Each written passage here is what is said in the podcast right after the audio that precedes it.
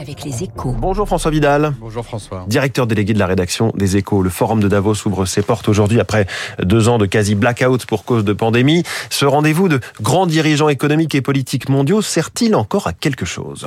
Oui, et je dirais même plus que jamais. Hein. Alors bien sûr, en pleine alerte climatique, on peut s'interroger sur l'intérêt de réunir dans les Alpes suisses 2700 personnes venues du monde entier pour une semaine de conférences auxquelles elles auraient pu assister à distance.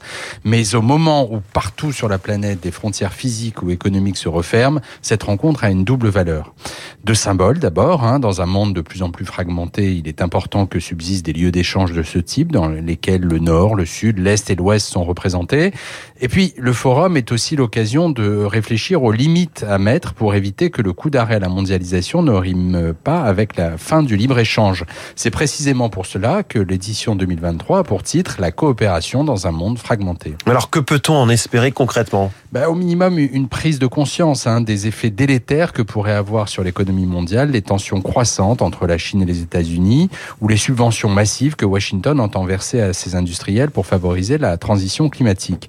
L'alerte lancée euh, par le FMI dimanche soir devrait y aider. Selon l'institution, si on continue dans cette voie en laissant des blocs économiques rivaux se constituer, c'est 7% du PIB mondial qui serait détruit, soit l'équivalent de la production combinée de l'Allemagne et du Japon. Un terrible retour en arrière, dont les principales victimes seraient sans doute le milliard et demi de personnes sorties de la pauvreté depuis la fin de la guerre froide. La mondialisation n'a pas eu que des bienfaits, euh, pour la planète notamment, mais le retour du protectionnisme serait tout sauf une bonne nouvelle. Voilà, Davos est utile et c'est signé François Vidal pour son édito qu'on retrouve chaque matin ainsi qu'en podcast sur radioclassique.fr. Là, une des échos ce matin sur l'incroyable résistance de la French Tech avec 13 euh, milliards et demi d'euros levés par les startups françaises en 2022. C'est un record à tel point que David Barou va nous expliquer pourquoi. Ce sera dans son décryptage tout à l'heure à 8h-5. Dans quelques instants.